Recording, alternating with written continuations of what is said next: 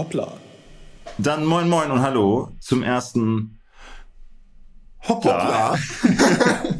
ja, äh, guten Tag. Äh, mein Name ist Julian Gebhardt und hier sitzt äh, Iva Brise. Ja, guten Tag.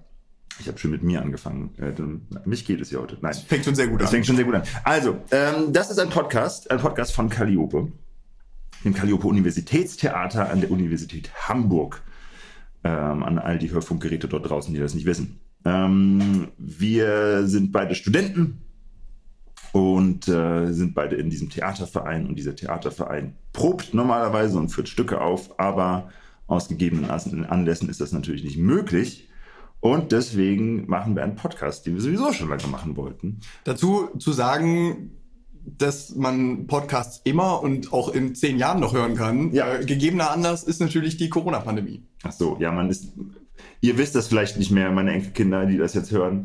Aber keiner hat mehr Bock, diesen fucking Namen zu sagen. Ist richtig. Hm. Deswegen habe ich das nicht. Nee, das ist natürlich richtig, genau. Und ähm, die Idee ist die, Iva hat, äh, ist Stadtplaner und äh, kennt sich in Hamburg sehr gut aus und ich bin Historiker und ähm, mache auch sonst viel Quatsch. Und ähm, im Theater ist er sozusagen Techniker gewesen, ich bin Schauspieler. Und äh, er hat ein Thema vorbereitet und das erzählt er mir jetzt. Und dann schauen wir mal wieder, gucken wir, wie lange es geht, wie das so wird und dann, äh, dann sehen wir weiter. So, Genau. Iva, erzähl ähm, mir was. Genau, ja, nochmal kurz zum, zum Podcast selbst. Ähm, der Podcast heißt ja Hoppla. Ja, Äh, zumindest Arbeitstitel. Mal gucken, ob der sich hält. Ähm, das wissen wir spätestens zur Veröffentlichung dieser Folge. ja. Hoffentlich. ja das heißt, ja.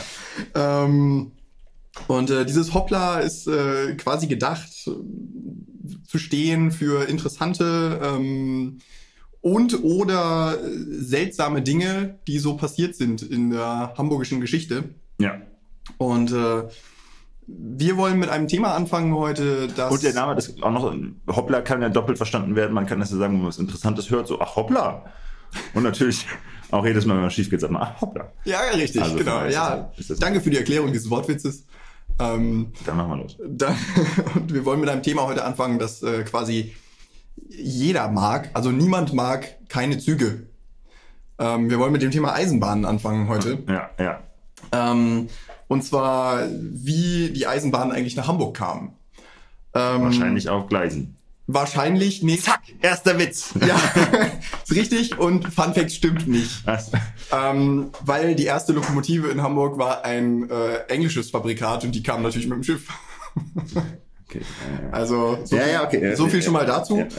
Ähm, wir werden natürlich nicht die komplette Eisenbahngeschichte hier heute abhandeln. Ähm, das dauert wahrscheinlich zu lang. Fangen wir mit so einem richtigen Brenner an, ne? Richtig. Ähm, aber so ein paar kleine Sachen habe ich dann raus, äh, rausgesucht und das ist, werden wir heute ähm, mal besprechen. Merlin, Schätzfrage. Ja. Entschuldigung, Merlin, Julian. Also es kann sein, dass beide Namen immer mal fallen. Ah, stimmt, ich heiße auch Merlin. Richtig. Wow. Ähm, ja, ja. Schätzfrage, wann fuhr denn die erste Eisenbahn in Hamburg? Äh, wahrscheinlich 1802. Weil wir haben ja im 18. Jahrhundert die äh, frühe Industri Industrialisierung in England natürlich, Nordengland. Da spricht der Historiker. Da spricht der Historiker und die Deutschen waren ja meistens mindestens 50 Jahre hinten dran, was das alles angeht. Von daher Anfang des 19. Jahrhunderts würde ich jetzt mal schätzen. Okay, dann so viel zur Einordnung. Die erste Eisenbahn in Deutschland fuhr 1835. Stimmt! Und das war welche? Weiß ich nicht. Genau, die Eisenbahn von Nürnberg nach Fürth. Nürnberg nach Fürth, okay. Ähm, die Hamburger Also Werft. das war, aber das war der, doch die erste Eisenbahn, wo sie wirklich also eine richtige Eisenbahnlinie hatten. genau. Okay, nee, ich dachte Richtig. jetzt einfach, wann sie zum ersten Mal eine Eisenbahn irgendwo stehen hatten im Hafen und dachten, ha, Ja, können wir vielleicht was machen. in da, das weiß ich ehrlich 35 gesagt Jahren. nicht, wann sie jetzt die erste Lokomotive nach Deutschland geschifft Nee, haben. ach so, okay, dann war ich mit fünf. Ja, okay, ja, alles klar. Ähm, Nürnberg Fürth, eigentlich wären die Hamburger aber gerne die ersten gewesen. Wie so häufig. Ja. Ähm, Hamburg rühmt sich ja immer gerne damit, äh, das erste, größte, tollste, schnellste zu sein. Ja. Ähm, sie hätten es auch fast geschafft, aber dann ist vieles schiefgegangen. Ähm, Und das ist die Geschichte davon. und das ist jetzt die Geschichte davon. Ähm, und es fängt eigentlich schon damit an, dass eigentlich gar nicht die Hamburger die ersten gewesen wären, sondern die Lübecker. oh, das wäre noch bitterer gewesen, oder? Das wäre ein bisschen bitterer gewesen, ja. Also der alte Kumpel da aus der Hanse, nee, Ja, das, nee. Ungern. Aber die Lübecker wollten eigentlich gerne eine Eisenbahnstrecke nach Hamburg bauen. Mhm. Ähm, und die ganze Geschichte fängt mit einem Namen an. Mhm. Emil Müller. Emil Müller. Emil Müller. Ja. Ich hab ihn jetzt schon vergessen. Viel deutscher kann ein Name gar nicht sein, viel generischer. ja. Ähm, das war ein Lübecker Kaufmann, Aha. der ähm, schnell in, in die Potenziale gesetzt hat, die die Dampfmaschine bietet. Und hat ähm, 1828 eine Dampfschiffreederei zusammen mit seinem Vater gegründet. Ja. ähm, auf der Strecke schlechthin auf der Ostsee, Lübeck-St. Petersburg. Jawohl. Ja, nee, ist ja So. damals noch die, äh, ja. Genau, also damals durchaus ja nachfragestark, kann man nichts sagen. Man, äh, der wollte auf die Eisenbahn setzen. Der wollte auf die Eisenbahn Deswegen hat setzen. er eine Dampfschifflinie gegründet. Hm, andersrum. Er hat erst eine Dampfschiffreederei gegründet Ja. und hat dann gesagt, wir brauchen eine Strecke nach Hamburg. Kannst du dir vorstellen, warum? Ah ja, damit er den Kram da hinbekommt, damit er da dann nach St. Peter, nee, was war es, nach St. Petersburg St. Peter-Ording, ja. wieder auch fahren kann. Nein, ähm, ja, ungefähr. Okay. Ähm, London. Die Nachfrage zwischen London und St. Petersburg war extrem. Okay. Frag nicht warum, das müsstest du jetzt als Historiker irgendwie wissen. Ähm, Ich muss dazu sagen, ich bin ein Historiker für antikes Theater. Also. London, London, St. Petersburg. Alles Mögliche bestimmt. du ja. kannst alles erzählen, ich weiß es nicht. Nee, also, Ähm, jedenfalls wollten viele Leute auf dieser Strecke reisen. Und wie reist man da? Über Dänemark mit dem Schiff, das ginge, das würde aber ewig dauern. Also London, Hamburg mit dem Schiff. Dann musste man irgendwie von Hamburg nach Lübeck kommen. mh, Oder irgendwie grundsätzlich an die Ostsee und dann mit dem. Schiff weiter nach St. Petersburg. Ja. Und da natürlich Emil Müller, um den Namen noch wieder ins Gedächtnis zu rufen. Emil, der Emil, ja. ähm, unbedingt wollte, dass ähm, die Leute mit seiner Dampfschiffreederei fahren, Ja, wollte er natürlich die Reise von Hamburg nach Lübeck möglichst einfach machen. ich verstehe, ja. Deswegen wollte er da eine Eisenbahn bauen. Ist schon 1828. Und das schon 1828, genau. Ähm, das Problem war, ähm, jetzt kommen wir wieder in das, in das historische äh, Teil. Hamburg war Hamburg Mhm. und Lübeck war Lübeck. Was war dazwischen? Bad Oldesloe. Dänemark, genau. Dänemark, ist- stimmt. so, wir hatten äh, da zwar. Hier aber auch zwischen Hamburg und Lübeck? ja, richtig. Ähm, das ja, waren einmal so rum, ne? Ja, ja, das waren Herzogtümer, die ja so halb schon irgendwie Mitglied im Deutschen Bund waren, Ja, ja, aber trotzdem noch in. Personalunion vom dänischen König verwaltet wurden. So. Naja, egal, das ist ein Thema für später. Das wird auch nochmal relevant in der Hat deutschen sich- Geschichte. hat sich zumindest Emil Müller gedacht Ja. ähm, und ähm, hat einen britischen Ingenieur beauftragt. Ähm, Francis Gillis, Gillis, Gillet, keine Ahnung, irgendwie so. Gillet, Jo- Jean-Jacques Gillet. Ähm, und hat, nachdem er den beauftragt hat, gesagt, jetzt ist mir alles egal, der macht das schon. Okay. Das war ein Fehler. Hier, hier fängt es an. Ähm, wie ist der Francis. Gelee? Gilles. Gelee. Wie- Okay. Der Francis. So, der Der Francis. Emil sagt dem Francis, Wir einigen uns auf Francis. mach das doch mal. Bau mir doch mal eine Eisenbahn. Und er hat gesagt, ja, Ja. gar kein Problem, mach ich. Top. Finde So. ich gut. Okay. Der ist aber selber gar nicht nach Deutschland gekommen. Der Das Francis. ist schon ein Fehler zum Beispiel. Der hat äh, seinen Assistenten geschickt. Ja. Dieser Assistent, den Namen hast du vielleicht schon mal gehört, hieß William Lindley. Okay.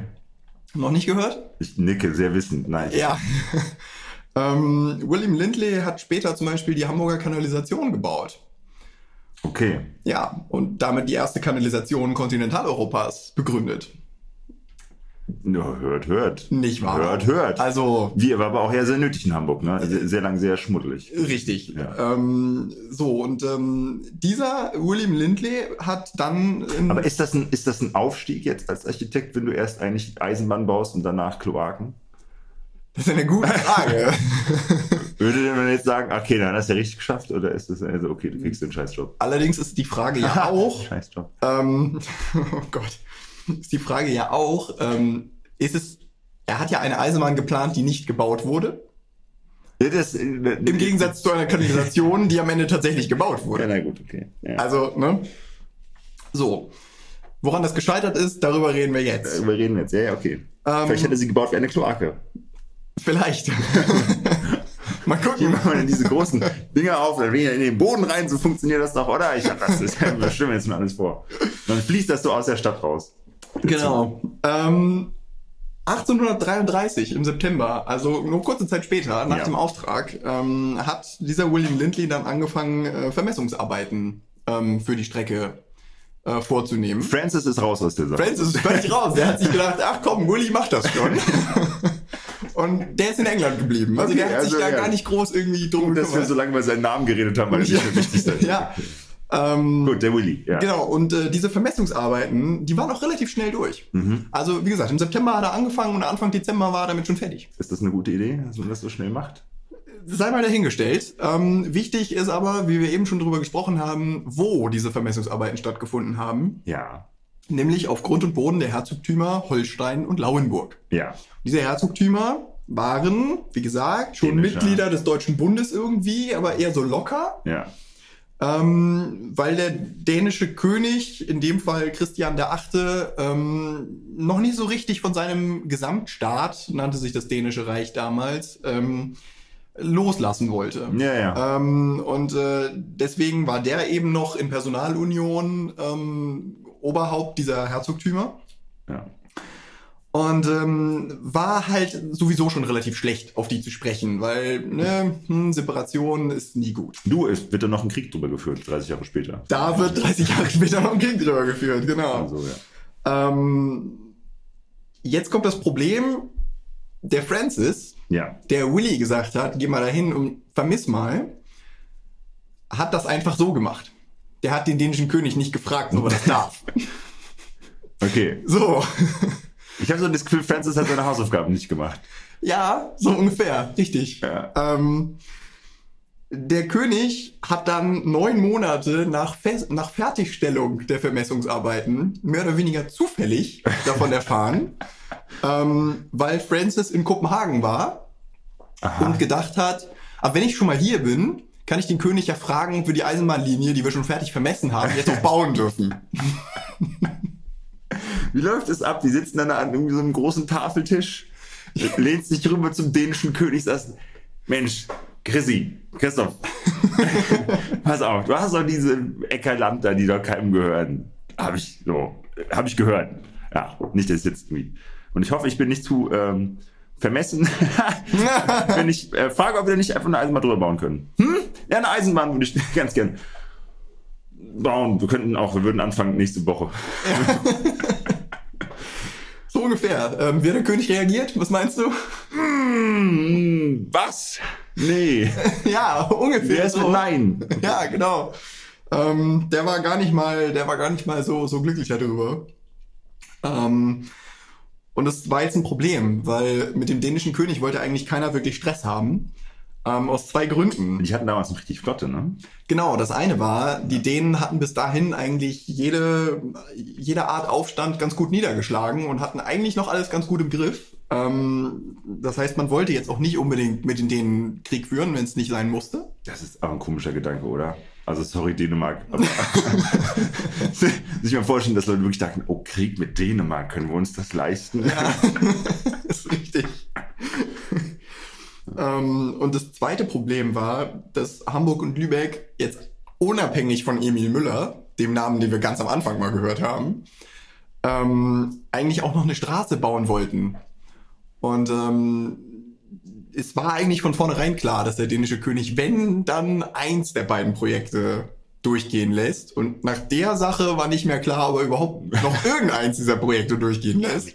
Straße meinten wir natürlich Eisenbahnstraße. Äh, Richtig, ähm, war halt, Straßenbahn. es lief halt irgendwie alles nicht so gut. So, ähm, und jetzt stand man halt da. Die hätten das auch quasi einfach nur durch seinen, also da wäre jetzt auch kein, kein Stopp irgendwo in Dänemark gewesen. So, der hätte auch nichts davon gehabt oder so. Die hätten das einfach wirklich durch seinen Acker gegraben. Quasi. Ja, ich ähm, kann nicht verstehen, warum der das nicht so gut fand. Richtig. Ähm, Ja. So, was nu? Jetzt stand man da und war so, okay, wir haben jetzt eine Planung. Punkt. Und keine Erlaubnis. Und jetzt stellt er sich so an. Ja. Welche Strecke kann man davon jetzt realisieren? Die, die nur auf Hamburger Boden fährt. Und das war der Streckenabschnitt von Hamburg nach Bergedorf. Das ist jetzt nicht ganz Hamburg. Wie, warte mal, kannst du es auch gleich sein lassen?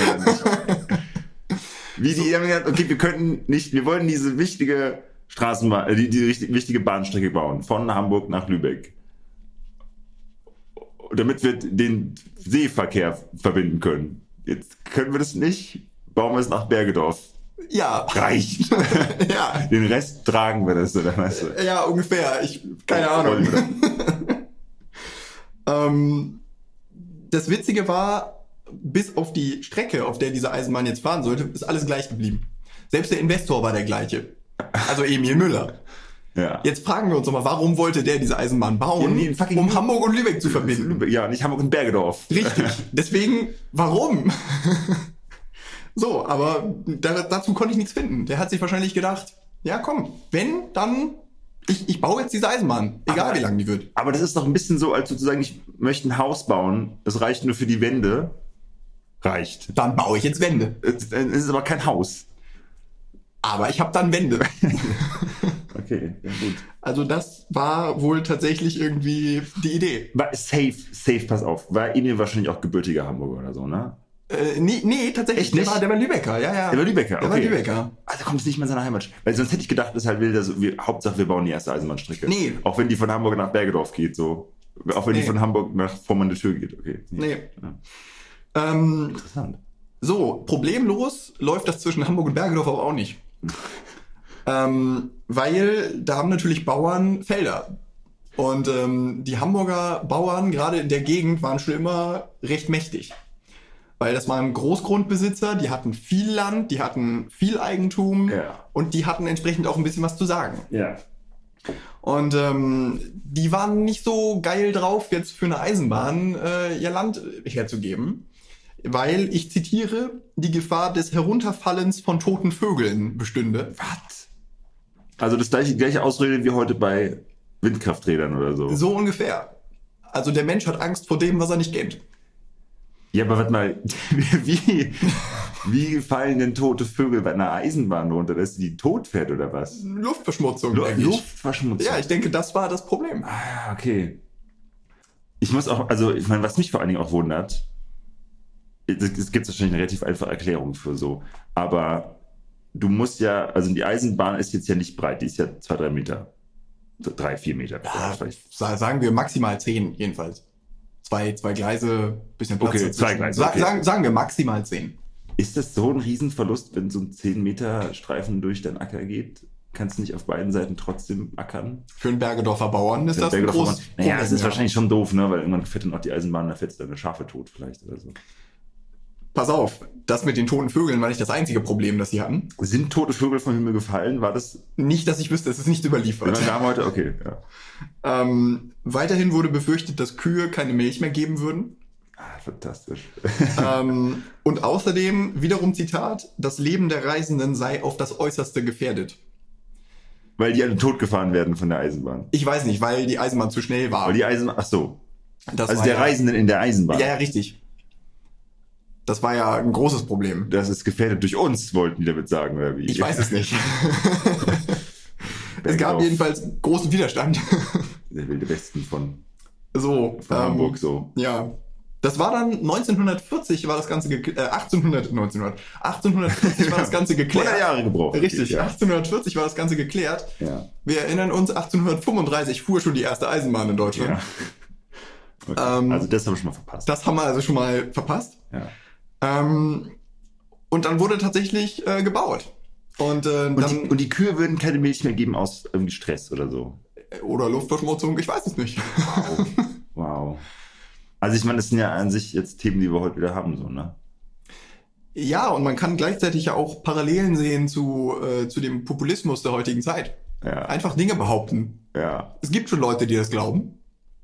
Es sind quasi Eisenbahnen, die 5G-Netze. Quasi. Der 1830er, sag ich ja immer. Ja. Das, das sagt er schon seit Jahren und fragt mich, was ich damit eigentlich meine. Richtig. Ähm, und dann ging es auch relativ schnell. Für den 7. Mai 1842 Mhm. war die große Eröffnung geplant. Von Hamburg nach Bergedorf. Von Hamburg nach Bergedorf. Also wirklich mit großem Tamtam. Aber haben die, ich meine, also sorry nochmal, haben die irgendwie einen Plan gehabt, wie sie das nach Lübeck bringen wollen? Weil das ist noch relativ weit. Nein. Zu dem Zeitpunkt nein. Die dachten einfach so, okay, wir laden das dann auf Auto, nee, auf Waggons, auf Kutschen, auf, wir wissen es nicht. Ich, ich weiß auch gar nicht mehr, ob das da dann eigentlich noch das Ziel war.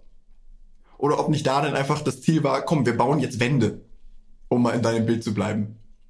Ja, es gibt zum Beispiel, es gibt ja diese, auf, auf manchen Autobahnen auch mittlerweile in Deutschland, äh, diese Innovationslinien sozusagen, wo, also zum Beispiel von Darmstadt nach Frankfurt gibt's das. Da gibt es einen extra Autobahnstreifen, der sozusagen äh, Stromnetze drüber hat, dass die, Ja, Oberleitung. genau, dass der Oberleitung hat, dass äh, eben Lastwagen da auch langfahren können und dann eben nicht Sprit verwenden müssen. Ja, wir stehen kurz vor der Erfindung der Eisenbahn.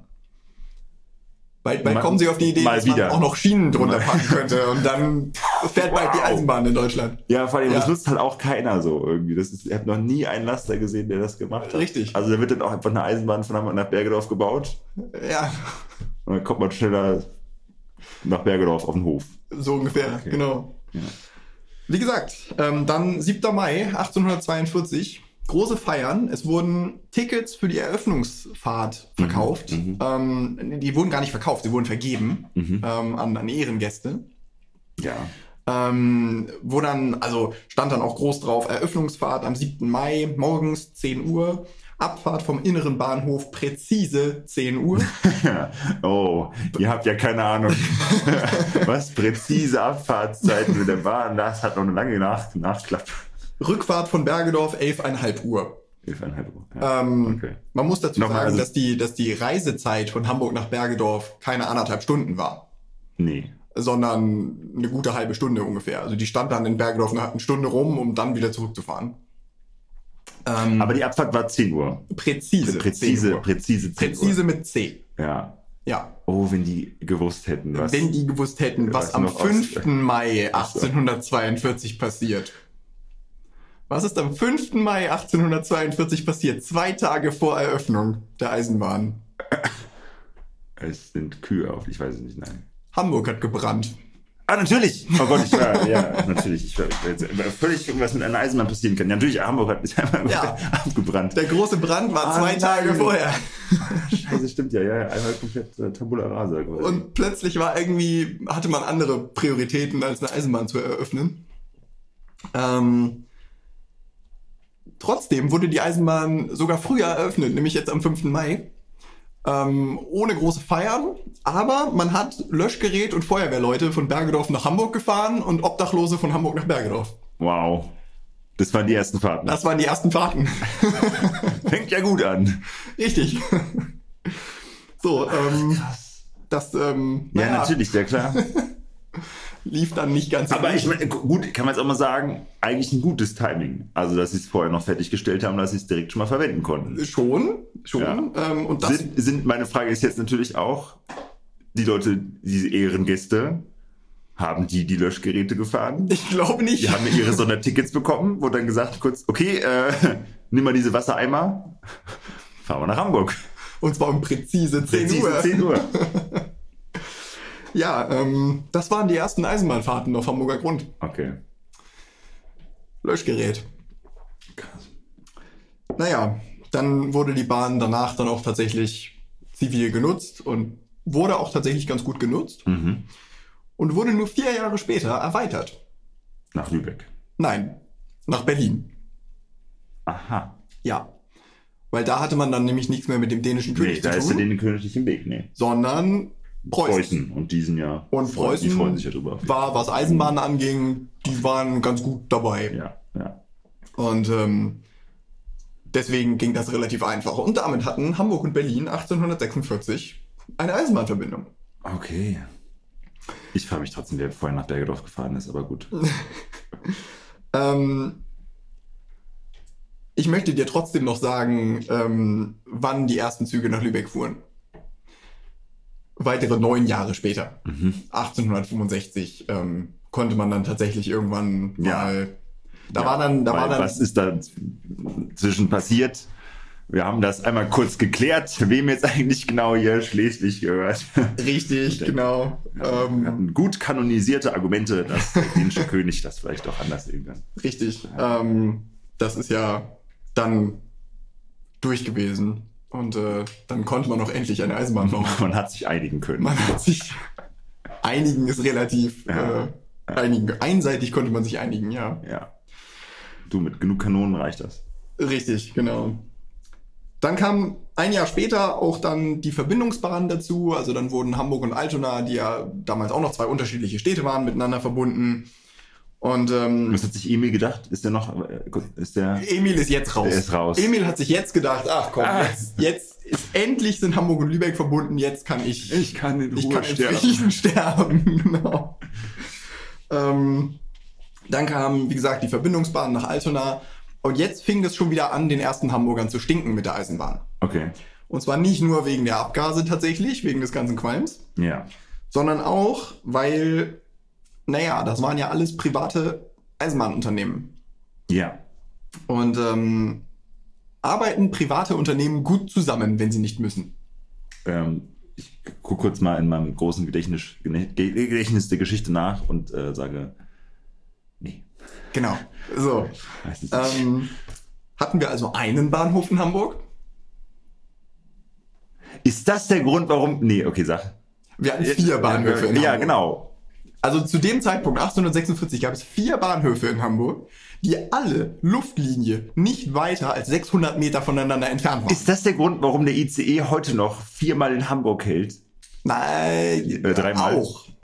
Also nein, das ist wieder. Ja gut, ist ja wieder Altona eigentlich dann. Und, Genau, also das ist dann Harburg. der alte Altonaer Bahnhof, der Stadt Altona, der Bahnhof der damals- Stadt Harburg. Ja, ja, war damals noch gar nicht Hamburg. Genau, nee, das ähm, tatsächlich sind die Bahnhöfe damals viel näher aneinander gelegen. Ach Und ich möchte sie dir kurz aufzählen. Das eine war der Berliner Bahnhof, der erste Bahnhof in Hamburg, der auch erst Bergedorfer Bahnhof hieß. Ja, logischerweise. Ähm, der lag auf dem Gebiet, wo heute die Deichtorhallen stehen. okay. Also gar nicht so weit weg Ja, von den. Schienen, die heute Fast liegen. am Hauptbahnhof. Genau, richtig. Ähm, dann gab es den Lübecker Bahnhof, ähm, wo natürlich nur die Strecke nach Lübeck rausging. Ähm, der lag an der Spaldingstraße, Mhm. also nur ein paar Meter weiter.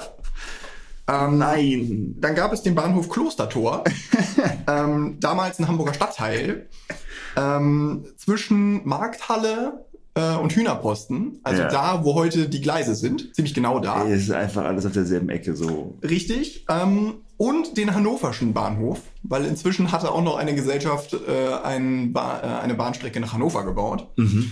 Ähm, der lag auf dem Gebiet des heutigen Lose-Parks in der Hafen City. Ähm, Ist auch nicht wahnsinnig viel weiter. weg. ist auch nicht wahnsinnig viel weiter weg. Ähm, der ist tatsächlich auch relativ lange noch ähm, aktiv gewesen. Ähm, Aber keiner davon ist jetzt sozusagen der heutige Hauptbahnhof. Nein. Ah ja. Nein, man hat sich gesagt, komm, wir machen aber was komplett Neues.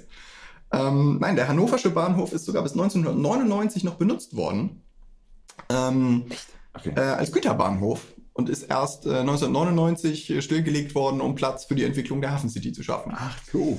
Ähm, hat auch das gar nicht mal so glorreiche äh, Zeitfenster des Nationalsozialismus mitgenommen ähm, Ah, und es ja. hat da traurige Berühmtheit erlangt als äh, Deportationsbahnhof Ich verstehe, ja. ähm, für Juden, Sinti und Roma. Ja. Da gibt's deswegen heute eben das Denkmal Hannoverscher Bahnhof. Ähm, Okay. Also, aber jetzt mal kurz nochmal zurück. Also, die haben vier Bahnhöfe, die auch alle in unterschiedliche Richtungen fahren ja, und aber quasi auch, also nur dahin. Du fährst dann vom hannoveranischen Bahnhof, fährst du nach Hannover. Genau. Schlicht. Und nach Lübeck und nach Berlin und was war's noch? Nach, der, der Altona quasi. Also Nach- der nach Altona. nach Altona. Also Ja. wirklich, okay, das ist ja eine Ministrecke. Das war nicht so lang, aber es waren zwei Städte. Die musste man Ja, ja, auf, jeden Fall. Altona auch eine sehr große Stadt auch gewesen. Ja, Ja, was, was für ein Mist, ne? richtig. Da pflanzt einfach jeder mal seine, seine Gleise da in die, in die Heide. Und das gab halt auch Chaos dann, weil wenn du umsteigen wolltest, das war nicht so geil. Das hat nicht so viel Spaß gemacht. Umsteigezeiten schon wieder, ne? ja, das war natürlich auch alles nicht aufeinander abgestimmt. Weil, wie gesagt, jeder kocht sein eigenes Süppchen und wann der Zug nach Berlin fährt, ist völlig egal. Wann der Zug, wenn der Zug aus Lübeck ankommt, Ja. dann ist der aus Berlin vor einer halben Stunde weggefahren. Nein, nach Berlin vor einer halben Stunde weggefahren. Also du willst mir quasi sagen, dass äh, durch private Marktwirtschaft und äh, also sozusagen einfach kapitalgetriebenen äh, in, in Interessenwirtschaft äh, sich ein System ergeben hat, das die Konsumenten, die Benutzer davon sozusagen äh, sehr benachteiligt und für viel Ärger und Verwirrung sorgt. Ich denke mal kurz drüber nach. Äh, das waren echt Zeiten, du. Ja, genau. Genau das möchte ich sagen. ähm, jetzt müssen wir kurz ein bisschen ausholen, ähm, weil natürlich damals auch viel, ähm, viele Güter äh, mit der Eisenbahn transportiert wurden, ähm, Ja. wo wir heute, jetzt kommt der Stadtplaner durch, dringend wieder hin zurück sollten. Ja. Äh, Güter auf die Schiene. Aber das ist ein anderes Thema. In die Laster oder in die Richtig, Laster. genau. Die, ja. Ähm, und äh, dadurch haben natürlich durch diese schlechten Verbindungen, äh, dadurch, dass man, wenn man, ähm, wenn man, äh, was weiß ich jetzt aus Lübeck äh, Fracht nach Berlin fahren wollte, dann musste man äh, in Hamburg das von der Eisenbahn abladen, musste das mit Pferden oder den ersten LKWs eben dann zu einem anderen Bahnhof fahren, 300 Meter weit und Na, dann LKWs ja noch nicht. Also wenn das die 18, was ist 1860er sind. ja, richtig. Ne, LKW ist, war noch nicht ist so. Nix, ne? ist das- nix mit Auto so. Nee, stimmt. Schön Pferde ziehen lassen. Ja, richtig. Ähm, das war teuer, das hat Zeit gekostet ähm, und war damit noch teurer. Ähm, das war alles nicht so toll. Dazu kommt, dass in den 1870ern äh, die wirtschaftliche Lage grundsätzlich nicht so geil war. Nein, Wirtschaftskrise. Richtig, weil 1873 ist die Wiener Börse äh, gekracht Ja, ja. und ähm, wir sehen auch wieder Spekulationsprobleme. Ähm, ich sehe Parallelen zur Finanzkrise von Echt? 2008. Ähm, nee, sehe ich nicht. nee, Nee. Also Immobilienspekulationen und so. Aha. Ja, ja, Okay. doch. Also, Nee, kommt mir nicht bekannt vor. ich Nie gehört. nee, hm. Naja, vielleicht nochmal drüber nachdenken. Okay, alles klar, ja. Ähm, War das nicht auch nochmal später dann irgendwie dann in den 20ern? Nee. Nee, das, das, also, das kann gar nicht sein. Auf jeden Fall ist das sehr, sehr beeindruckend gewesen, dieser Krach. Ähm, nur zur Einordnung vielleicht. Ähm, an einem einzigen Vormittag sind 120 Banken pleite gegangen. An einem einzigen Vormittag. Das kriegen wir heute nicht mehr hin. Schade eigentlich, ne? Ja, und, und jetzt kommt der Witz, es, es hätten noch viel mehr, es wären noch viel mehr geworden, wenn die Polizei nicht gewaltsam um 13 Uhr die Börse geschlossen hätte.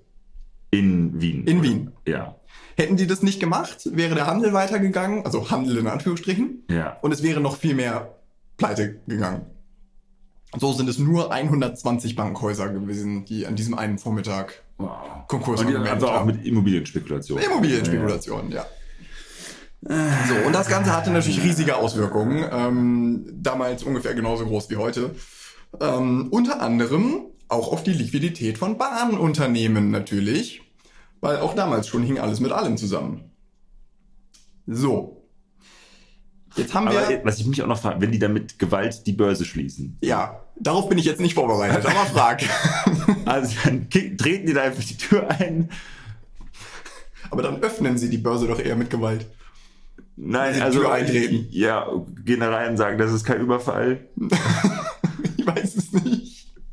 Tun sie das Geld wieder zurück in die Säcke? Oder?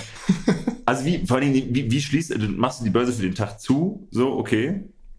Und dann aber nächsten Tag machst du sie auf, geht's doch gerade weiter, oder nicht? Ich habe keine Ahnung. Also, okay. Ich bin jetzt nicht der Experte für den Wiener Börsenkrach von 1973, äh, 1873. Ach, ja, ja. Ähm, das muss ich nochmal lernen. Den Hol mir Unterschied zwischen hol, hol mir 18 noch und einen Experten für die äh, Wiener Finanzgeschichte des Richtig. 19. Jahrhunderts vielleicht. Ja. 19. Richtig, das ähm, ist ein anderes Thema. Ähm, 120 Banken. ja, Oh Mann, ey. Ja. na gut. Ähm, gehen wir nochmal zurück. Ja, genau, die, Ähm, die Bahnunternehmen. und jetzt beginnt tatsächlich die Entstehungsgeschichte des Hamburger Hauptbahnhofs. Nach dieser Ausgangslage fangen wir jetzt an, uns zu fragen, beziehungsweise uns zum Hamburger Hauptbahnhof hinzuarbeiten. ja. Ausgangssituation, wir haben vier Bahnhöfe. Darüber haben wir schon gesprochen.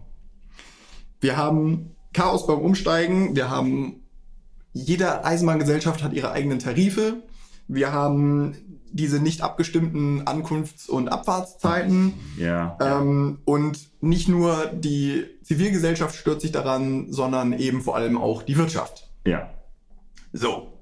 Was war 1871 passenderweise? Ähm, ja. Die Reichsgründung. Richtig. So. So, wir haben jetzt ein Kaiserreich. Haben wir jetzt ein Kaiserreich. Und damit haben wir einen ziemlich großen Machtblock. Ja. Und äh, der kann sich ein bisschen was leisten. Und äh, Otto von Bismarck hat gesagt, der hat sich das angeguckt mit diesen Eisenbahnen und hat gesagt, nee, Äh, äh. äh, äh, das geht so nicht, ähm, das müssen wir irgendwie vereinheitlichen. Aha. Schöne Idee. Ähm, viele Bundesstaaten wollten das aber nicht. Weil die nämlich genau die Angst davor hatten, äh, vor dem, was letztendlich auch passiert ist. Dass ähm, die privaten Eisenbahnunternehmen eingegliedert werden in die preußische Staatsbahn. Ja. Und damit natürlich keine Steuern mehr an die jeweiligen Bundesstaaten zahlen. Ah, alles klar. Ja. Es geht mal wieder nur ums Geld. Ja, ja, ja. Das ist, dachte ich mir schon, aber okay. Ja. Ähm, was macht Otto von Bismarck? Der sagt sich, okay, dann ähm, zwingen wir sie jetzt einfach in die Knie, indem wir unsere preußische Staatseisenbahn so dermaßen pushen Okay. und so ausbauen, dass alle anderen einfach untergehen. Aha. Und so hat er teilweise Parallelstrecken sogar gebaut, um Nein, okay. preislich in einem Preiskampf wirklich ähm, den Gegner zu unterbieten und äh, in den Konkurs zu zwingen. Weil der preußische Staat war halt, seien wir ehrlich, sackreich und der konnte sich das halt leisten, eine defizitäre Eisenbahnlinie zu betreiben. Das ist ja quasi Sozialismus eigentlich, ne? Schon irgendwo, ja, ist richtig. Komisch, ne? Also, Ja. das von Bismarck, der jetzt, was Sozialisten angeht, äh, nicht die beste, ähm, um das jetzt mal vorsichtig zu formulieren, äh, nicht die beste Geschichte hingelegt hat. Okay, ja. Absolut. Ähm, und dazu kam natürlich, dass Preußen äh, häufig auch privat an die äh, Eisenbahngesellschaften herangetreten ist und gesagt hat, wie viel wollt ihr denn, Mhm. dass ihr uns eure Eisenbahnlinie verkauft? Ah, ja, okay. Und äh, das hat natürlich auch viel, äh, häufig funktioniert, sodass die Bundesstaaten am Ende gar nichts mehr dagegen tun konnten.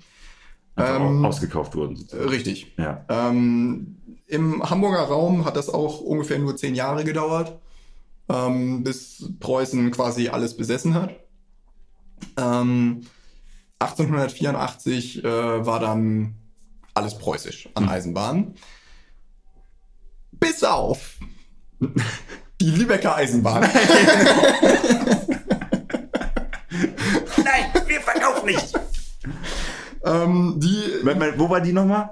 die lief Hamburg-Büchen-Lübeck. Ja, ich meine, wo- wo stand die im, im, im ähm, in der Stadt, meine ich? Äh, der, der Lübecker Bahnhof äh, war an der Spaldingstraße. Ah ja, genau. Also relativ so hin, äh, Richtung Berliner Tor. ja, Ähm, ein kleines, äh, ein kleiner gallischer Bahnhof. Genau, so in etwa. ähm, und inzwischen hieß die auch anders. Inzwischen hieß die äh, Lübeck-Büchner Eisenbahn, aber es war auch völlig egal. Letztendlich war es die Eisenbahn, die Emil Müller äh, ursprünglich Ja, ja, bauen jeden wollte. Und jetzt bleibt sie eigenständig. so, ähm, und dadurch, dass es eben nur noch diese zwei Gesellschaften gab, aber immer ja noch vier Bahnhöfe, Ja. ähm, kam dann schnell die Idee, lass uns das doch mal irgendwie vereinheitlichen. Äh, die sind eh schon alle auf einem Fleck, die ganzen Bahnhöfe können wir da nicht einen draus machen. Die erste Idee war, okay, wir machen jetzt, aber nur die preußische Staatsbahn. Mhm. Also die Lübeck-Büchner Eisenbahn war immer noch nicht dabei und Ja. hat immer noch gesagt, nein, Der Emil. wir wollen das nicht. Hat das noch? So ein bisschen wie die Schweizer quasi. Hat er damals so, noch gelebt, der Emil? Das, Das, Nee. das, da kann der Otto kann er noch so viel fragen, wie er will, er kriegt die nicht. Das weiß ich ehrlich gesagt gar nicht, müssen wir nochmal nachgucken. ähm, aber tatsächlich ähm, war dann so, ja, okay, dann machen wir jetzt erstmal unseren Scheiß und wo die dann bleiben, Ja. können die dann mal gucken. Ähm, das heißt, die Strecken aus Berlin, Harburg und Altona sollten dann verbunden werden. Ähm, mit einem ersten Plan von 1888. Ähm, das Problem an diesem Plan war, es wäre alles weiterhin auf Straßenniveau geblieben. Mhm. So, und jetzt ist Hamburg ja nicht unbedingt klein. Nein, Heute nicht und damals aber auch schon nicht. nein. Und äh, eine große Stadt hat in der Innenstadt vor allem eins, viel Verkehr Ja. Und wenig Platz. und wenig Platz. Und deswegen ist ebenerdig irgendwie blöd. Ja. Vor allem, weil du dann natürlich auch da stehst mit unfassbar vielen Bahnübergängen. Die Ja, ja. Zeitkosten, Ja, auf die innerstädtisch, also planungsrechtlich auch schwierig, wobei Planungsrecht war damals noch keine große Nummer, aber ähm, Machen wir erstmal. das, das war nicht so eine gute Idee. Dazu kam, dass 1888 ja auch noch die Speicherstadt eröffnet wurde Ja. ähm, und damit der, der Handel ja noch stärker wurde und noch mehr Verkehr in der Innenstadt war. Ja, also da hat der Verkehr noch mal einen großen, äh, einen großen äh, Sprung gemacht und Hamburg, damit, dementsprechend war das Ding keine Option mehr. Dieser erste Plan war zwar schön, aber war nicht durchzusetzen. Und die werden da quasi einfach aber mitten durch die Stadt gefahren, die, die, die Eisenbahn. Ja, richtig. Da gibt's auch noch, äh, da gibt's auch noch Abbildungen, Ja. so Radierungen und Zeichnungen, äh, wie das damals aussah, wie es damals hätte aussehen sollen. Ja. Ähm, also da wäre wirklich quasi einfach die Eisenbahn neben dem Bürgersteig gefahren. Top. Nicht wahr? Ja. Und stell dir das mal heute vor. Keine Kuh hätte mir Milch gegeben. ja. Und die Vögel werden alle tot vom Himmel gefallen. Ähm, Das ist vor allem, also das ist doch so eine einfache Lüge zum Widerlegen, oder nicht? Ja, aber damals, Du zeigst einfach, pass auf, hier fährt die Bahn, keine toten Vögel. ja, aber dafür musst du halt die Bahn erstmal bauen. Das ist ja das Problem. Ja. Henne Ei und so. Ja, ja, schon, okay. Ähm, zwei Jahre später Ja. ähm, kam dann der sogenannte Hammerbrook-Entwurf. Das war quasi der gleiche Plan. Das hat sich nichts geändert. Wie komplett.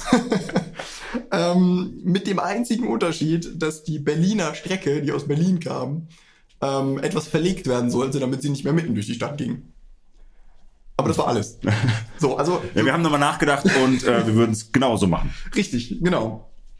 Ähm, das heißt, auch das wo scheiterte dann irgendwie relativ schnell an ähnlichen Punkten. ähm, und dann wurden diese Pläne aber genommen, nochmal überarbeitet und äh, zu dem, was ich die Idee 2.0 nenne. Mhm. Ähm, das war zum einen eine ähm, Anpassung an den schnell wachsenden Verkehr, auch an den Eisenbahnverkehr. Ja. Weil auch damals war schon viel Choo-Choo in Hamburg. Chuchu. Choo-Choo. Ähm, oh Gott. Wie der Historiker das Wie, so, wie man das halt so Fach, Damals mit Fachbegriffen äh, mit ausdrückt. viel Chuchu rechnen. Richtig. Richtig. Ähm, und ähm, naja, dadurch konnte man dann eben, da hat man dann auch gesagt, okay, komm, wir, wir sorgen irgendwie für Höhenunterschiede, Ja. ähm, verlegen den äh, Hauptbahnhof oder den neuen Bahnhof, Ja. ähm, damals noch Zentralbahnhof genannt, äh, unter das Straßenniveau, dass wir Brücken bauen können ähm, und äh, wir quasi keine Bahnübergänge mehr haben. Das ging dann auch relativ schnell. Also auf das Was konnte man sich sehr leicht einigen. Mhm. Ähm, das Wie war halt das Problem. Ja. Ähm, weil wir haben natürlich den, äh, die preußische Staatseisenbahn und wir haben die stolze Stadt Hamburg.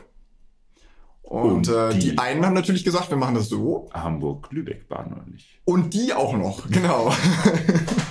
Uns fragt ja mal wieder keiner. Äh, Richtig, genau. Ähm, die hat sich aber dann irgendwann auch tatsächlich im Laufe des Prozesses angeschlossen. Es war nicht ganz genau rauszukriegen, wann. Okay. Aber äh, die hat sich dann auch irgendwann gedacht, ja, okay, es ergibt irgendwie auch keinen Sinn mehr. Und es ergibt ja auch un für unsere Kunden irgendwie Ja. äh, einen gewissen Vorteil, wenn wir das so machen. Und äh, naja, äh, entsprechend gut ging das dann irgendwann weiter. ja. Ähm, Aber die Hamburger und die Preußen. Genau, die haben sich dann noch ein bisschen hin und her gehackt. Das war aber auch irgendwie alles nur Show, weil beide brauchten diesen Bahnhof, beide wollten diesen Bahnhof und damit war natürlich eine Einigung absehbar. So, auch wenn natürlich beide gesagt haben, ich bin hier der Chef im Haus. Die Hamburger natürlich als, das ist unser Grund und Boden und die Preußen dann natürlich als, ja, aber ihr wisst gar nicht, wie man eine Eisenbahn baut. Ähm, Wir wissen, wie man vier baut. Richtig, so in etwa. Ähm, und äh, dementsprechend äh, konnte man sich dann acht Jahre später auch auf einen Vertrag einigen. Ähm, und äh, bis heute ist die Zusammenarbeit Hamburgs und Preußens am Hauptbahnhof zu sehen. Und zwar ist an der Nordfassade, an der Also das ist dann auch Außenseite- der Hauptbahnhof geworden. Richtig, Okay. genau. Der Zentralbahnhof ist dann heute der Hauptbahnhof. Und ähm, an der Nordfassade, äh, an der Außenseite, sind die beiden Wappen zu sehen. Hamburg und Preußen. Ha! Und da ist bis heute eben diese äh, Zusammenarbeit sichtbar. Okay. Wieder was gelernt. Wieder was gelernt. Wieder wo, was wo, am, gelernt. wo am Hauptbahnhof ist das? Äh, wie gesagt, die Nordseite ähm, und dann, wie gesagt, die Außenfassade. Achso, okay. Da kann man hin und sich das mal angucken und sich die beiden Wappen angucken und sich fragen. Nein, sich nicht mehr fragen, weil man weiß es ja jetzt. Weiß ich.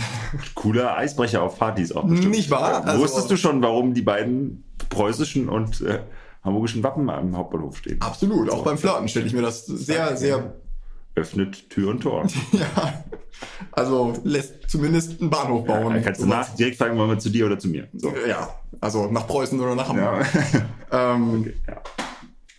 So, und jetzt ging es nur noch um das Aussehen. Naja, das ist ja nicht so schwierig meistens. Ne? Genau. Mhm. Der erste Entwurf wurde von Kaiser Wilhelm II. mit den Worten einfach scheußlich. ist mal komisch, wenn man so einen Staats überhaupt einfach so Tacheles reden hört, ne? ja, ähm, denn das Problem war, ähm, das war für Kaiser Wilhelm viel zu modern. Aha. Der wurde nämlich im Jugendstil entworfen. Oh Gott, ja, ja. Ich Ähm, das kann man ungefähr vergleichen, tatsächlich der Bremer Bahnhof ist im Jugendstil entwickelt worden. Wer kennt die nicht? Wer kennt die nicht? Also man kann ja mal googeln, ne? Bremer Bahnhof und Dieser so. Bahnhof. Okay. Ähm, und wenn wir verstanden haben, wie das mit den Shownotes funktioniert, dann können wir auch tatsächlich ein Bild des Entwurfes des Jugendstil-Bahnhofes für Hamburg in die Shownotes packen. Das wäre interessant. Nicht wahr? Ja. Also wir müssen Shownotes lernen. Gut. Ähm, ja, das fand Kaiser Wilhelm, wie, Zitat, wie gesagt, einfach scheußlich. Scheußlich. Die Bremer haben es einfach gemacht, oder? Die Bremer haben es dann gemacht, weil mir doch egal, so. Ja, gut, okay. Und ähm, hier musste aber nochmal dann im, im Stil der Neorenaissance überarbeitet werden. Ja. Und äh, deswegen sieht unser Bahnhof heute so aus, wie er aussieht. Ähm, recht wuchtig, mag man meinen. Ja, ja. Sehr, sehr, sehr herrschaftlich alles. Richtig. Ähm, das war aber gar nicht so schlimm, dass es dadurch Verzögerungen gab. Weil man war noch gar nicht äh, fertig mit der Umbettung der Gräber. Oh! Weil der Platz für den Hamburger Hauptbahnhof, da lagen bis zu dem Zeitpunkt die Steintorfriedhöfe. Die Steintorfriedhöfe. Okay. Und ähm, naja, die mussten dann halt alle erstmal nach Ulsdorf Alle umziehen, exhumiert werden. bevor man dann den Bahnhof bauen konnte. Oh ja, Wallo. Das hat äh, ungefähr zwei Jahre gedauert, weil die Steintorfriedhöfe relativ gut frequentiert wurden. Deswegen Von Toten. von Toten, Von ja. Toten, ja. Also meistens, also eigentlich sollten sie auch nie wieder da weg. Wollte ich das war sagen, ja, ursprünglich aber mal der Plan. Endes ist es dann eigentlich frequentieren, wenn man Ja, schon eine Zeit lang bleibt und dann noch wieder umzieht. richtig. Ähm, ja, und ab jetzt, Also ist der Hauptbahnhof ist auf dem Friedhof gebaut. ja, Da kann man doch mal hier, da, zack, das ist, da schreibt sich das Horrorfilmskript doch von alleine eigentlich. absolut. Also die Eisenbahn der Toten, Ja. das ist der Ja, Titel des alle, Films. alle unter der Erde sind. Richtig. Es gibt ja auch noch ziemlich viel äh, stillgelegte, oder es ist ziemlich viel, es gibt auf jeden Fall ein paar stillgelegte Gleise ja auch unterm Hauptbahnhof noch. Tatsächlich. Ja. Gibt es Ja. noch Werbung aus den 70ern, die man da an der Wand sehen kann? Ach so, du meinst die, die Tunnel, die nie in, äh, nie in Betrieb gegangen sind. Sind, glaube ich, nicht genau. Genau, richtig. Ja, die U-Bahn-Tunnel, die man damals ja, schon gebuddelt hatte für die U5, äh, die nicht die U5 war, die heute U5 wird. Ich glaube, jetzt verwirren wir die Leute nur, okay, ja. Gibt es da ziemlich unheimliche Richtig, Tunnel genau. und, und, und Haltegleise, ja. Aber ab jetzt ging tatsächlich alles relativ glatt. Also ähm, 18, äh, 1902 hat man dann angefangen, äh, den Bahnhof zu bauen. Dann hat es auch nur vier Jahre gedauert. Relativ schnell, würde ich sagen. Ähm, Das ist für Hamburger Für Großbauprojekte nicht wahr? eine respektable Zeit auf jeden Fall, ja. Ähm, 1906 ist man dann fertig geworden. Ey, wirklich, wie schnell du Sachen bauen kannst, wenn dir einfach die Sicherheit von Arbeitern egal ist. Oder? Absolut. Fantastisch. Ja. Was ist daraus geworden? Ich weiß nicht, wie viele da gestorben sind und ich will es auch gar nicht wissen. Oh, ja, bestimmt ein paar. Mit Sicherheit. Ähm, ja, 1806 eröffnet. Ähm, zeitgleich äh, die Eröffnung der Hamburg-Altonaer Stadt- und Vorortbahn. Wahnsinnig griffiger Name. Hm, ja, Ähm, das können wir gut. Die Nachfolgegesellschaft davon heißt heute äh, S-Bahn Hamburg GmbH. Ah ja. Warte mal, diesmal, wohin, wohin ist die gefahren? Die fuhr von Blankenese nach Ohlsdorf Okay. im ersten Abschnitt ähm, mit Dampflok bespannten Zügen. Also Ohlsdorf hat mal Dampfzüge gesehen. Wow. Ja. Heute nicht mehr. Heute nicht mehr. Ohlsdorf keine Züge mehr. ähm, nicht jedenfalls in dem Sinne. Nee. Ähm, Ja, die haben ja auch früher, die Straßenbahnen waren ja noch mit Pferden gezogen, so. Ne? absolut, Also- die Pferdebahn. Ja. Ähm, ein Jahr später, also 1907, Mhm. ähm, ist der Betrieb dann richtig gut angelaufen auch. Da gab es dann schon wie viele Züge am Tag? Magst du einen Tipp abgeben? Drei. 200. Ui. 200 Züge täglich, Du meinst, das Ernst 1907. mit ist gut angelaufen. Ja, das ist wirklich. Ähm, ich meinte das ernst mit gut Ja, ja. angelaufen, Delhause. Entschuldige, aber die bisherige Geschichte äh, Ja. hat mich anderes vermuten lassen. ja, ähm, heute sind es über 800. Ja. Ähm, dementsprechend ist das Wachstum, es ist ein bisschen abge, äh, abgebremst. Ähm, von Jahr 0 bis Jahr 1 um 200 Züge. Gut, du kannst es auch irgendwann. kannst du nicht 200.000 pro Tag abfallen lassen. Ist richtig, ist Ja. richtig. Ähm, ja, und hier könnten wir jetzt theoretisch sagen, und der Rest ist Geschichte. Ja. Ähm, weil man kann natürlich jetzt nicht auf jedes einzelne Detail noch äh, Rücksicht nehmen. Aber eine spannende Sache war da noch ja? und die ist noch gar nicht so lange her. Aha. Ähm, ich möchte gerne dich fragen. Hamburg-Berlin Ja. ist heute eine der wichtigsten Bahnstrecken Deutschlands, wenn nicht sogar die wichtigste Bahnstrecke. Deutschlands. Ja. ja. Trotzdem ist auf der Strecke sogar nur streckenweise maximal Tempo 230. Und auf der Strecke fährt nicht nur der ICE, sondern auch Regional- und Güterverkehr. Ja. Das ist ja eine katastrophale Ausbau. Das ist ja ein katastrophaler Ausbau. Die, dass die nur so langsam fahren können. Richtig. Nur, wie, wie schnell würden die sonst fahren? Doppelt so viel. Nee. Also auf modernen Schnellfahrstrecken sind Geschwindigkeiten bis, bis 320 Kilometer pro Stunde kein Problem. Okay, und trotzdem auf der wichtigsten Strecke Deutschlands gurken die damit. Ja. Und müssen sich die Strecke mit Regional- und Güterzügen teilen. Das, das ist der Grund? Die Frage ist, warum ist diese Strecke nie gut ausgebaut worden? Weil wenn wir uns das vergleichen, zum Beispiel Berlin-Hannover hat eine Schnellfahrstrecke. Auf Ja. der Strecke kann durchgehend mindestens 250 gefahren werden. Ja, nach Frankfurt glaube ich auch. Das geht auch mal flott. Aber warum nicht Berlin-Hamburg? Weil der dänische König noch einen äh, Schrebergarten auf dem Weg hat, äh, in dem er es den Leuten verbindet. Ich weiß es nicht. Das ist grundsätzlich eine sehr lustige Idee und ich mag die Idee auch und ich würde sehr gerne sagen, es stimmt. Ähm, ich muss allerdings sagen, nein, es gab andere Pläne für diese Strecke. Okay.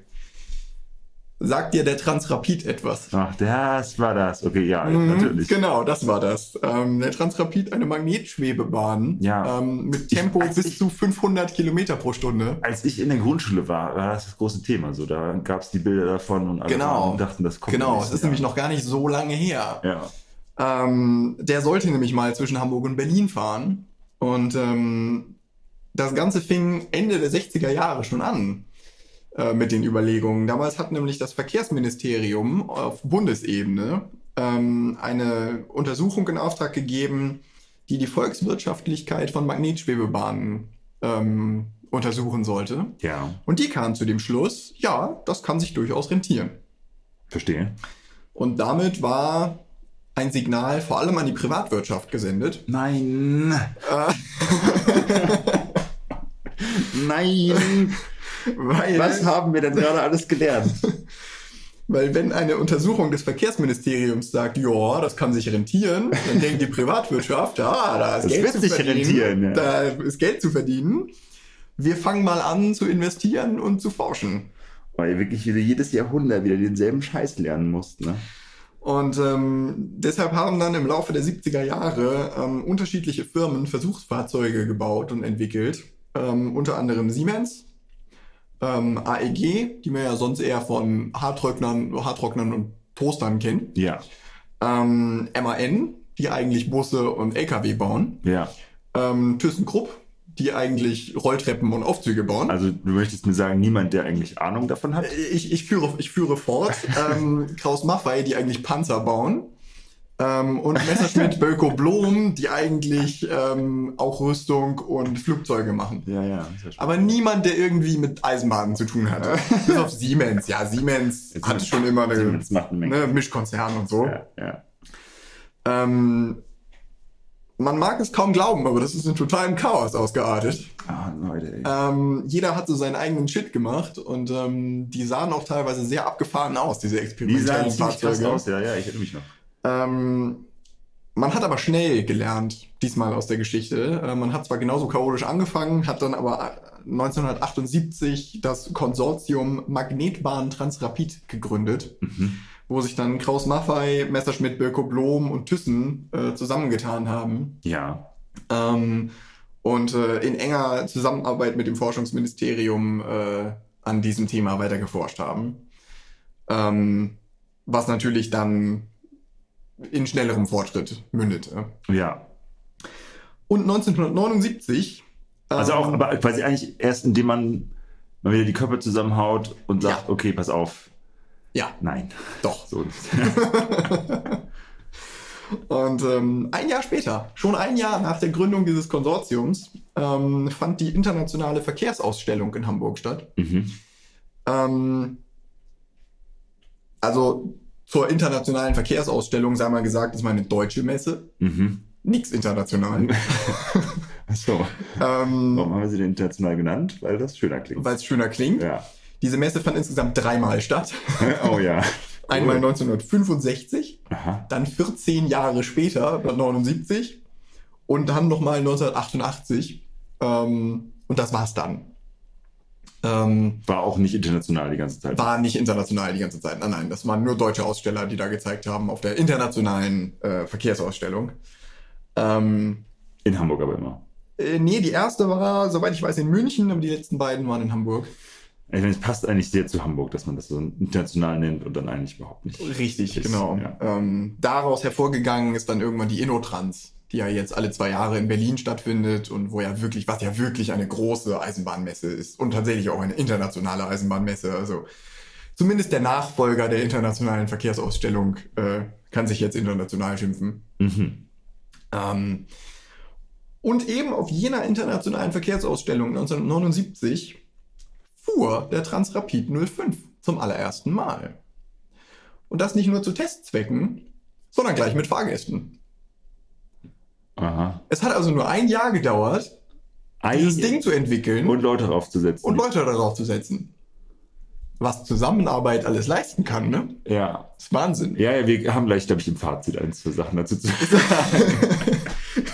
ja. Ich meine, es ist ja nicht so, dass die, dass die das Ding von null auf entwickelt haben. Die sind ja alle schon mit Know-how äh, da Ja, reingegangen Ähm, und haben ja schon angefangen, äh, da was, haben ja schon von vornherein, äh, Aber es gibt einfach Sachen gesellschaftlich, von denen du halt raffen musst, dass nicht alles kann kapitalgewinnwirtschaftlich sein. Wenn das für alle nützlich sein soll, wenn das irgendwie einfach insgesamt einen Zweck haben soll, dann ist es so viel sinnvoller oder teilweise überhaupt nur möglich, wenn du sagst, okay, jetzt machen wir das auch gemeinschaftlich. ja, Ich meine, ja, ja. ja, ich. Wann, wann haben wir die Bahn privatisiert? Äh, irgendwann in den 90ern. Ja, ne? Ja. Also, jetzt war schon eine Weile. Und Ja. was ist draus geworden? Ja, Reinste Mist einfach. Ja. Also, das ist, ich meine, du musst wahrscheinlich sowas machen, wie jetzt hier die Preußen die sagen, okay, dann machen wir halt ein paar Jahre lang Verlustwirtschaft damit. Wenn halt eine Eisenbahn dabei entsteht, die dann sinnvoll ist, die dann gut ist, nutzbar ist, war es das wert. ja. Naja. Ähm, zurück zur internationalen Verkehrsausstellung. Ja, ich, ich Ähm, hätte es mir aufheben müssen, aber ja. diese diese ähm, äh, Strecke, auf der der Transrapid fuhr, ähm, war zwischen den Messehallen und dem Heiligen Geistfeld. Ähm, zwölf Stunden lang, jeden Tag, pendelte der im 10-Minuten-Takt. Zwischen den Messehallen und dem Heiligen Geist. Genau, Das ist- Okay, das ist ja nix. richtig. Also die Strecke hat 800 Meter Ja, gehabt. ja. Ähm, Okay, ja. Die Höchstgeschwindigkeit auf dieser Strecke betrug atemberaubende 75 Kilometer pro Stunde. Die Jetzt natürlich so die Potenziale einer Magnetschwebebahn nicht unbedingt darstellt. Oh, das ist der, der totale Buchklapp im Prinzip für die Hamburg-Bergedorf-Bahn. Ja, Oh, wie poetisch. ja, schon. ähm, wobei es natürlich auch äh, auf jeden Fall schwierig ist, auf 800 Metern auf 500 Kilometer pro Stunde zu beschleunigen und wieder abzubremsen. Ähm, ich weiß nicht, ob man das überlebt hätte, so als Mensch. Wahrscheinlich nicht. Wir hätten direkt mal ein hamburgisches Raumfahrtsprogramm damit bauen können. Ja, ja richtig. Ähm, entsprechend fuhr der halt nur 75, was aber für eine 800 Meter Strecke schon auch nicht schlecht ist, wie ich finde.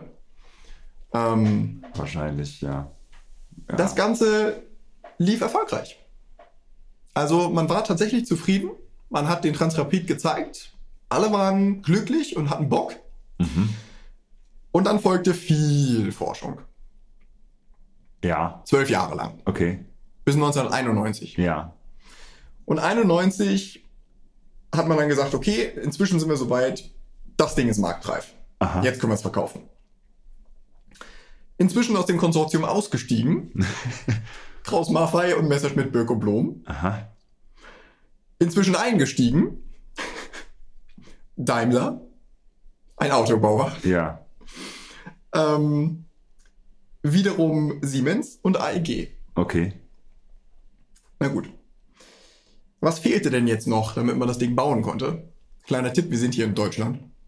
Naja, wahrscheinlich ein Gesetzliche Berg Grundlagen. an Berg an Formularen. Gesetzliche Grundlagen, richtig. Und äh, dazu kamen 1993 dann auch äh, direkt zwei Gesetze. Stimmt gar nicht, es kamen drei Gesetze. Das ist zum einen das MBPLG, Okay. das Magnetschwebebahnplanungsgesetz. Ja. Super Wort für Scrabble. Das Magnetschwebebahnplanungsgesetz. Ja. Richtig. Ja. Es kam das MSBG, das Magnetschwebebahnbedarfsgesetz, Mhm. Wo quasi gesetzlich festgelegt wurde, wir brauchen eine Magnetschwebebahn. Und es kam das AMBG, das Allgemeine Magnetschwebebahngesetz. Warum muss man jetzt da drei von okay. Ja, okay. Wir haben die Gesetze jetzt, okay? Nein, wir haben sie noch nicht. Wir haben, okay, wir haben sie überlegt. Vier Jahre später Wir kamen nämlich noch zwei. Die wurden beschlossen, die drei galten, aber vier Jahre später kamen noch mal zwei. Das ist zum einen das, äh, die MBBO. Das ist dann 90er ist das alles nicht, so? Genau, 97 kamen diese zwei Also wir letzten, sind die jetzt Schröder. Wir sind, uff, äh, nee, 98 kam Schröder doch erst. Das war noch Kohl. Das war noch cool. Das war noch Kohl. Okay. Ähm, 97 kam die MBBO, die Magnetschwebebahn Bau- und Betriebsordnung. Ich glaube, die wollten das nur, damit sie sich noch mehr von diesen Namen ausdenken können, oder? So, Es gibt einfach wahrscheinlich eine Gruppe an Gesetzgebern dabei, die so dachten, okay, komm, eins mal, eins mal noch, alles klar. Und jetzt kommt das MSB LRM SCH VO. Nein! Da, äh, wo, das ist tatsächlich das einzige, wo Nochmal, mach nochmal die, die, die Abkürzung. das MSB LRM SCH Das ist schon ein eigener Satz einfach. Okay. Ja, hier ist die Abkürzung deutlich sperriger als, das, als der eigentliche Name. die anderen waren sehr schmissig, auf jeden Fall. Es handelt sich hierbei nämlich einfach nur um die Magnetschwebebahn Lärmschutzverordnung. ah, Und lang macht diese Abkürzung einfach nur dadurch, dass das Wort Lärm komplett in diesem, in dieser Abkürzung auftaucht und Schutz mit SCH abgekürzt wird und nicht mit S.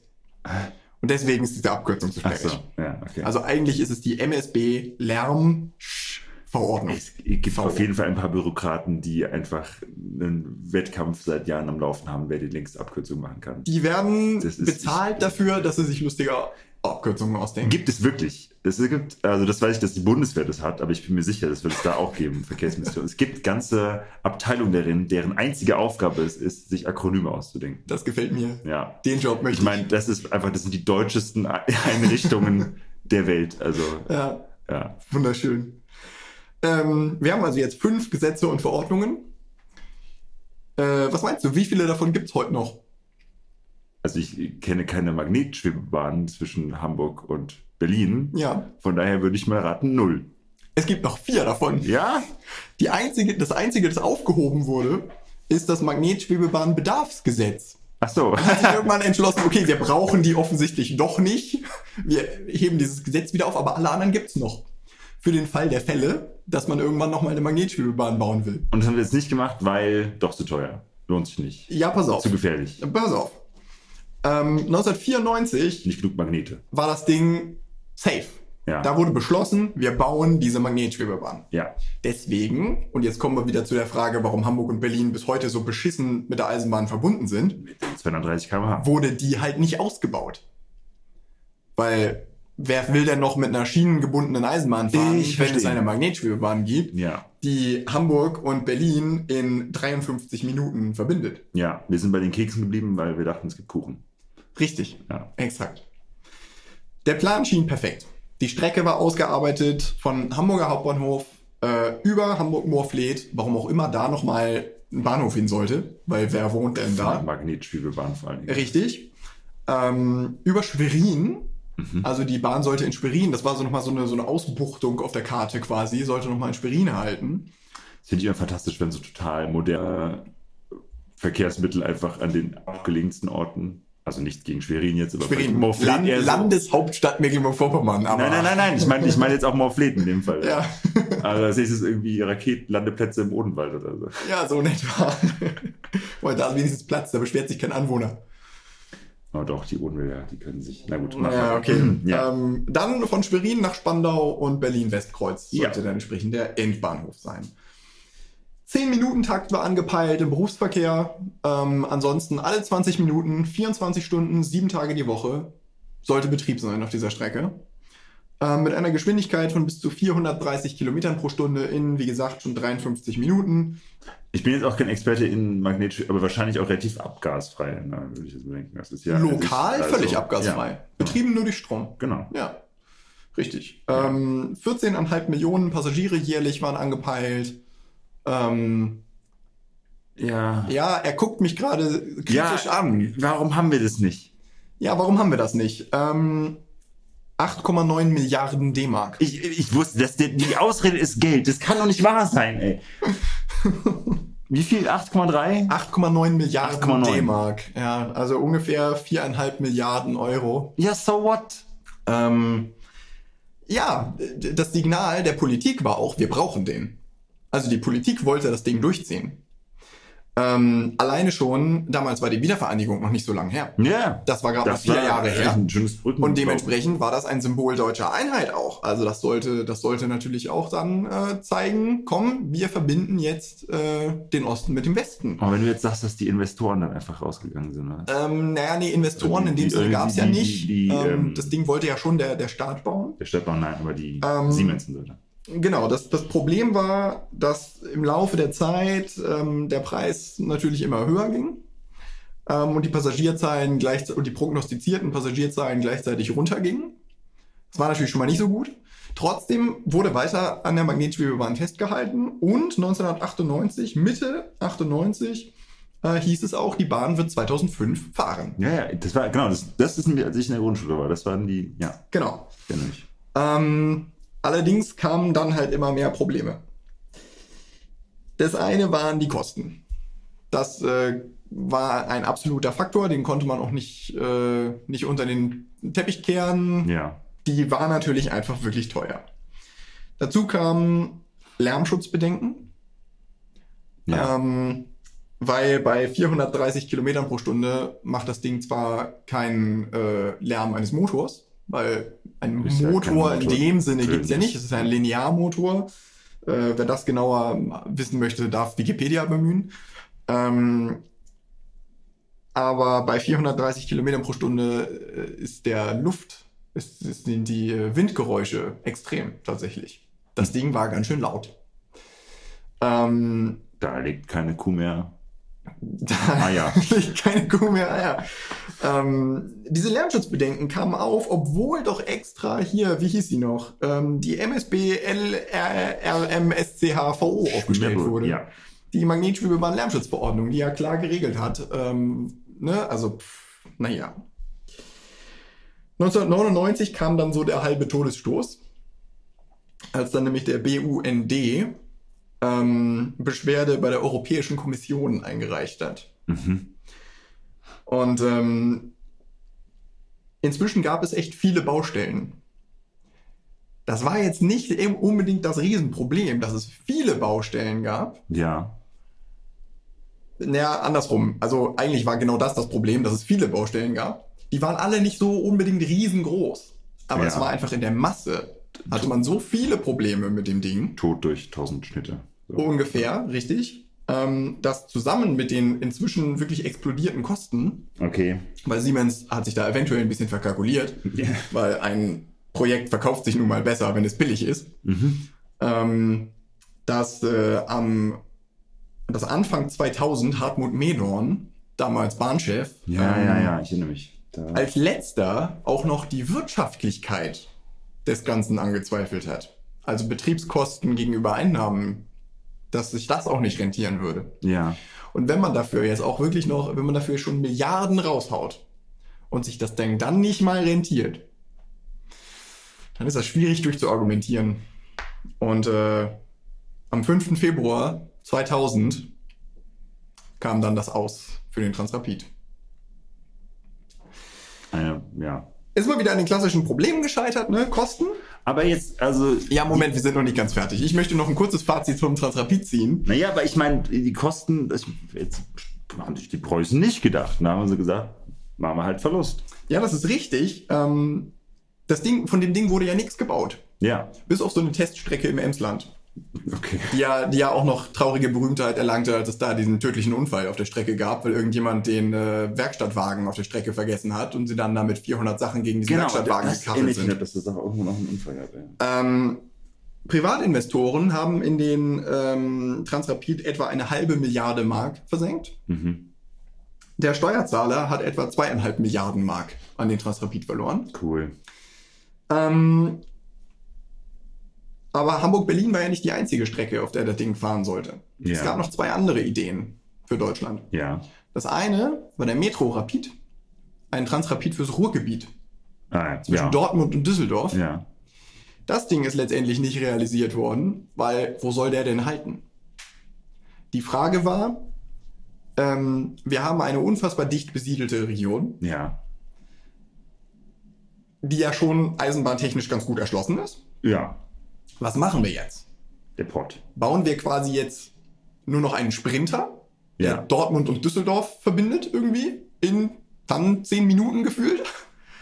Ähm, aber wo, wie hoch ist die Nachfrage? Ja, ja, ja. Und steht das irgendwie zu den Kosten? ja. Und irgendwie hat man sich da dann auch, und das ist dann auch gescheitert. Und das dritte ist das, wofür wir Edmund Stoiber auf ewig ja, du sagst in- die ganze Zeit schon 10 Minuten und ich in, denke, in die ganze Erinnerung haben. haben. Sie 10 Minuten. Dann steigen Steigen sie Sie quasi in den Flughafen ein. Ja. Das ist die dritte Strecke Die gewesen. Strecke von München. Ähm, von München Hauptbahnhof Hauptbahnhof, zum ja. Münchner Flughafen sollte der fahren. Ähm, Auch das ist bekanntlich nichts geworden, obwohl Edmund Stoiber das Ding so gut verkauft hat. Obwohl er wirklich eine Rede gehalten hat, die in die deutsche Geschichte eingegangen ist. Ja. Absolut. Und ähm, heute muss man eine Dreiviertelstunde mit der S-Bahn Ja. vom Münchner Flughafen Ja. bis in die Innenstadt eiern. Ja. Ist ewig unterwegs, ähm, statt in zehn Minuten direkt Zehn in den. Hamburger, In den- äh, in den Münchner Flugha In Heathrow Flughafen einzusteigen. Ein, wie bei Heathrow steigen sie quasi ein. Also in Heathrow finden Sie mal Ihr Geld in zehn Minuten. also, ne? Ja. Und Okay. ähm, tatsächlich äh, ist damit dann der Transrapid gescheitert und äh, deswegen hat Hamburg bis heute so langweilige Eisenbahnen. Ich weiß nicht, wie ich den Satz beenden soll. Ja, du sagst, Ähm, sollst noch einen Punkt machen, ja. Richtig, ich hätte auch gerne noch einen Punkt gemacht, aber Nein. mir ist dazu nichts mehr eingefallen. Punkt. Punkt. Ja. Ja, ah, Mann. Also ich, ich finde, ich find, den wirtschaftlichen Grund davon kann ich äh, nur so halb nachvollziehen, weil du kannst halt einfach sagen, gut, dann ist es halt am Anfang jetzt noch nicht direkt super erfolgreich. Ne? Es ist, rentiert sich nicht sofort, aber du baust halt was Sinnvolles. Es Ähm, wäre halt, es wäre halt ein absolutes Prestigeobjekt gewesen. Also, Ja. sich heute, wo fährt das Transrapid heute? Der ist nach Shanghai verkauft In worden. China, ja, genau. Also in China fährt der und fährt und fährt und das Ding funktioniert super. So, ne? Gut, Also den Chinesen ist vielleicht auch Lärmbelästigung nicht so wichtig, weiß ich nicht. ja, vielleicht gibt's da auch noch andere, andere Dinge, richtig, aber ähm, das Ding ist, ist erfolgreich. Das läuft da. Ja, Und äh, Deutschland hat sich da mal wieder im wahrsten Sinne des Wortes verplant. tja. Wir könnten, finde ich, äh, eigentlich diese kleine Ministrecke noch, finde ich, wieder eröffnen zwischen, was war das, Heiligengeistfeld und Äh, Messerhain. Messerhallen. Ja. ja, zu kurz geraten. Ja, falls wir mal wieder eine große Messe Und haben. die nennen wir dann die Emil, Emil Müller. Emil Müller. Die Emil Müller Gedächtnisstrecke. ja. Alles klar. Und da kann dann auch im 10-Minuten-Takt äh, alle 12 Stunden, nee, 12 Stunden lang am Tag im 10-Minuten-Takt ein Transrapid pendeln. Ja. Dankeschön, Iva. Ja, sehr gerne. Ich werde auf jeden Fall den Hauptbahnhof immer mit sehr anderen, äh, sehr anderen Blick sehen. Ja, und äh, wie gesagt, guck dir mal die Nordfassade an. Ja, Hamburger Wappen, preußisches Wappen, Zack. nebeneinander. gut. Zack, Bums. Das war die erste Folge Hoppla. Tschüss. Tschüss.